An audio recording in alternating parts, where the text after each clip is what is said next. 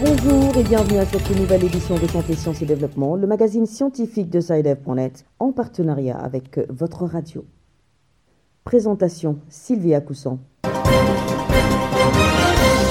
Au menu cette semaine, des milliers de doses de vaccins anti-Covid ont été perdues entre les mois de septembre et octobre 2021 au Sénégal.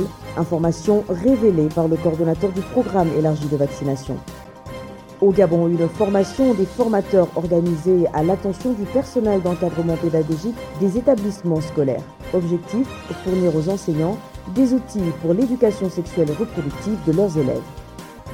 Avec notre invité, le professeur Aruna Ouedraogo, chef de service de psychiatrie du centre hospitalier universitaire Yalgado Ouedraogo de Ouagadougou, nous ferons le point de la santé mentale au Burkina Faso et nous évoquerons entre autres les droits des personnes souffrant de troubles mentaux. Qu'est-ce que la prématurité? Quelles en sont les conséquences? Et comment la prévenir? Réponse dans la rubrique Kesako. Et puis, comme d'habitude, la note de fin, ce sera le rendez-vous hebdomadaire avec l'agenda scientifique.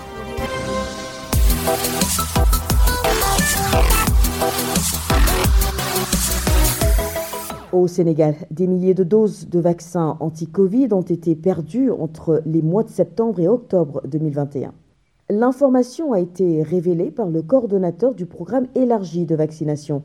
Ces pertes sont entre autres dues à l'hésitation vaccinale.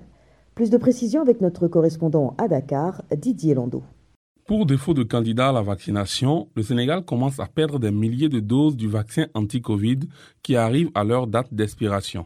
En fin octobre, le pays a perdu 200 000 doses de vaccins anti-Covid contre 5 000 doses perdues en septembre. Dr Ousseinou Badian, coordonnateur du programme élargi de vaccination. À la fin de la troisième vague de la maladie, donc vers fin septembre, nous avons noté un ralentissement des activités de vaccination, ce qui a comme impact une diminution du rythme de consommation des vaccins. Et comme vous le savez, les vaccins anti-Covid ont des durées de vie assez limitées. Et si c'est conjugué maintenant à un faible rythme de consommation, ça occasionne des pertes.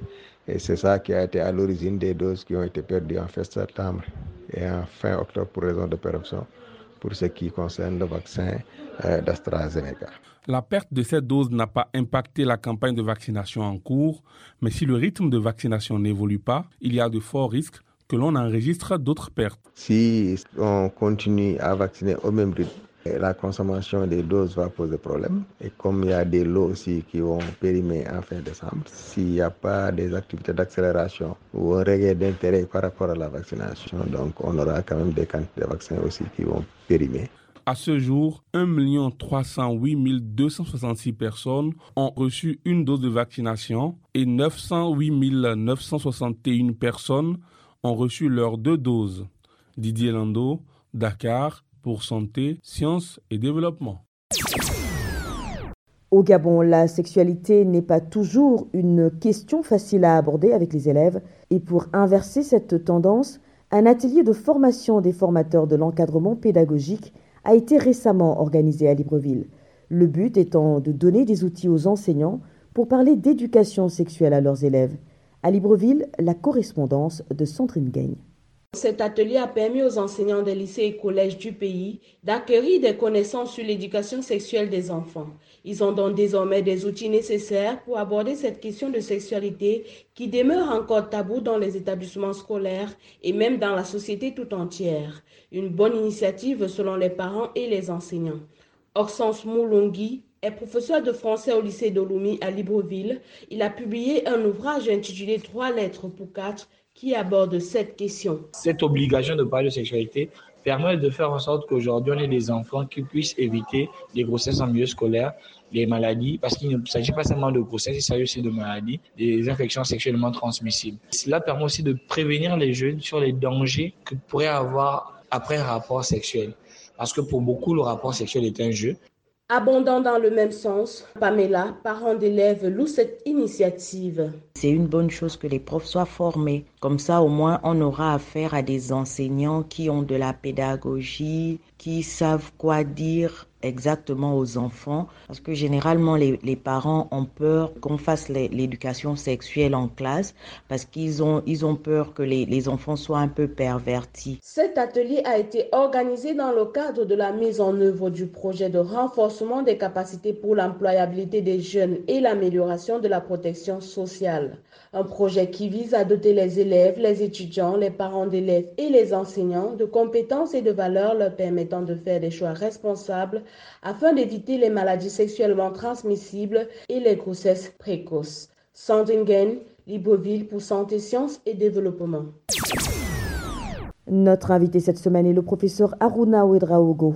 Il est chef de service de psychiatrie au centre hospitalier universitaire Yalgado Ouedraogo de Ouagadougou. Et dans cet entretien accordé à Abdelaziz Nabaloum, il fait le point de la santé mentale au Burkina Faso et évoque les droits des personnes souffrant de troubles mentaux et surtout les conséquences de l'inaccessibilité de ces malades aux services de santé.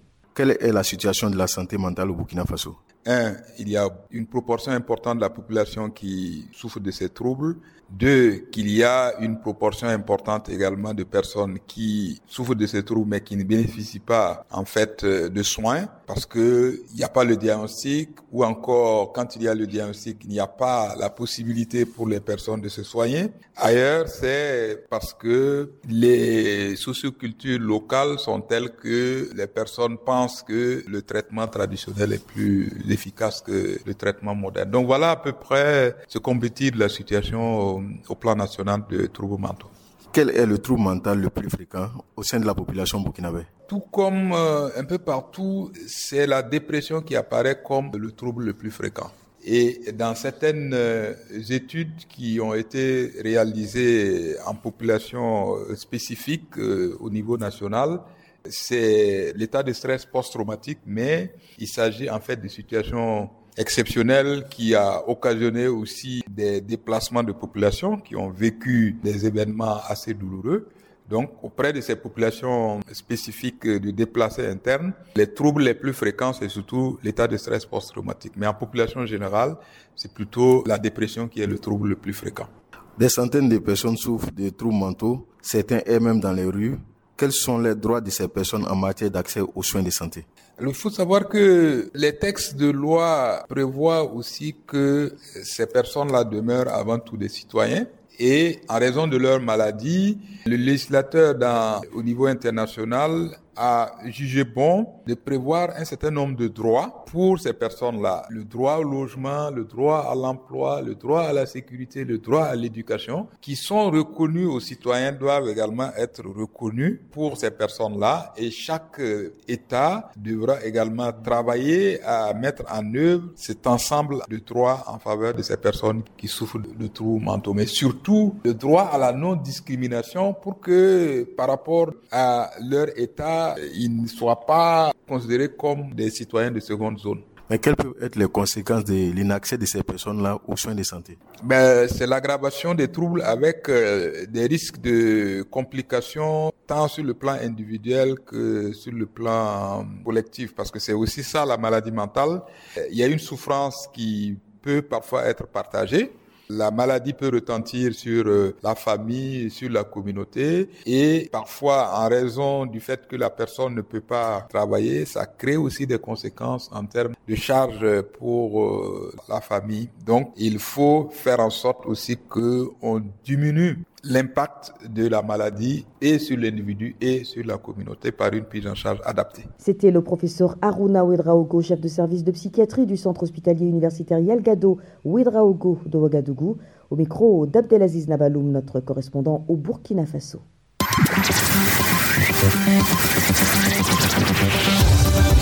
Kesago, qu'est-ce que c'est? Vos questions à la rédaction, les réponses de nos experts.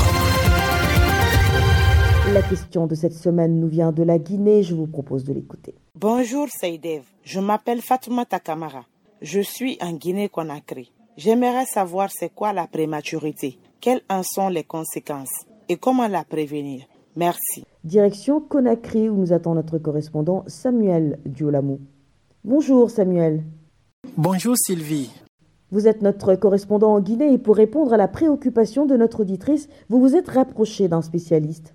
Pour répondre aux inquiétudes de notre interlocutrice, nous avons rencontré le docteur Ibrahim Souri Diallo, directeur général de l'Institut de nutrition et de santé de l'enfant de l'hôpital national de Donka. La prématurité se définit comme toute naissance inférieure à la 37e semaine d'âge gestationnel, c'est-à-dire tout enfant qui est né avant 37 semaines appelé un enfant prématuré. Il y a trois catégories de prématurité.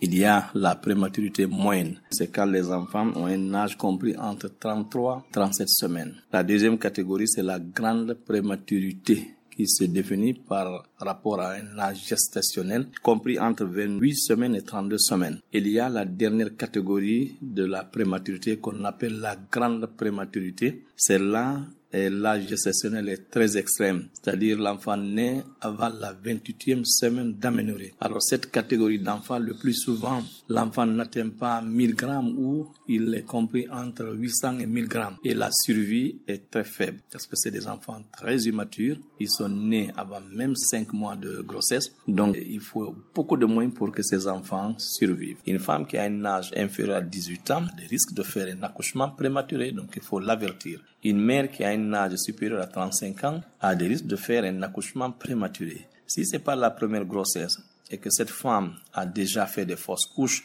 ou a déjà accouché prématurément, elle a encore des risques de faire un accouchement prématuré. Donc ça, c'est des facteurs qui sont liés à elle-même, à la maman. Il y a d'autres facteurs qui sont liés à la grossesse. Quand c'est à la grossesse, c'est parfois des malformations au niveau des voies génitales qui peuvent entraîner un accouchement prématuré. C'est parfois un col qui s'ouvre spontanément ou c'est parfois même des pathologies de la mère, c'est-à-dire une hypertension gravidique, on l'appelle comme ça pendant la grossesse, ou bien des hémorragies peuvent entraîner un accouchement prématuré. Il y a aussi d'autres causes qui sont liées au fœtus lui-même. Une grossesse gémellaire le plus souvent, arrive rarement à terme. Quand une maman a des jumeaux, elle porte des jumeaux, elle a un risque d'accoucher prématurément. Quand une mère a des triplés, elle a un risque d'accoucher prématurément. On peut dire qu'il y a des moyens de prévention. C'est pourquoi, euh, chaque fois qu'il y a une grossesse, le premier contact que la mère fait avec l'obstétricien, il faut dater la grossesse. C'est ce qu'on appelle les consultations prénatales. Respecter les rendez-vous et de prendre la vaccination pendant la grossesse et s'il y a une infection, c'est de soigner cette infection génitale qui risque d'atteindre le fœtus et occasionner un accouchement prématuré ou un avortement. Et c'est de prendre les produits de prévention contre le paludisme, par exemple. Et l'hygiène aussi, l'hygiène de vie, l'hygiène corporelle, éviter les toxiques, l'alcool, la cigarette, euh, la drogue, éviter tous ces toxiques qui peuvent entraîner un accouchement prématuré et vivre une vie calme, moins de stress, moins de travaux pénibles. C'était donc le docteur euh, Ibrahima Sori Diallo, directeur général de l'Institut de nutrition et de santé de l'enfant de l'hôpital national de Donka. Il était interviewé par Samuel Dieu-Lamois Conakry. Chers auditeurs, si vous aussi souhaitez nous adresser une question, une seule chose à faire, appelez, écrivez ou laissez un message vocal au numéro WhatsApp suivant le plus 221 77 846 54 34. Je répète, le plus 221 77 846 54 34. Votre question, vous pouvez aussi nous l'envoyer par email. L'adresse email, c'est celle-ci, podcast.sidev.net. Podcast s'écrit P-O-D-C-A-S-T et Sidev s'écrit S-C-I-D-E-V. Je répète, podcast.sidev.net. Vos questions et commentaires sont attendus à ces différentes adresses à tout moment de la journée. L'agenda. C'est l'heure de feuilleter l'agenda scientifique de la semaine avec Virgile Aissou. Bonjour Virgile. Bonjour Sylvie, bonjour chers auditeurs. Alors quels sont les événements scientifiques à retenir cette semaine? Alors, le jeudi 2 décembre aura lieu un webinaire sur le thème Soutenir la filière lait local en Afrique de l'Ouest. Selon les organisateurs, le soutien à la filière lait local en Afrique de l'Ouest est un enjeu majeur pour réduire la pauvreté de près de 50 millions d'éleveurs. Notons également que le 7 décembre, l'UNESCO organise à son siège à Paris une série de discussions sur le futur de l'enseignement supérieur à l'ère du numérique. Mais avant tout cela, le 1er décembre, c'est la journée mondiale de la lutte contre le sida. Cette année, la journée a pour thème mettre fin aux inégalités, mettre fin au sida, mettre fin aux pandémies. D'inégalité, il en sera aussi question le 3 décembre, journée internationale des personnes handicapées. Voilà Sylvie, ce sera tout pour cette semaine. Merci Virgile. Mesdames et messieurs, merci également à vous d'avoir suivi cette édition de Santé, Sciences et Développement qui s'achève. Rendez-vous la semaine prochaine pour une nouvelle émission, même heure, même fréquence. D'ici là, portez-vous bien. Cette émission est disponible en podcast sur le site sidev.net/fr. Cette émission a été réalisée sur financement du CRDI, le Centre de recherche pour le développement international, un organisme public canadien. Le CRDI investit dans le savoir, l'innovation et les solutions afin d'améliorer les conditions de vie dans les pays en développement.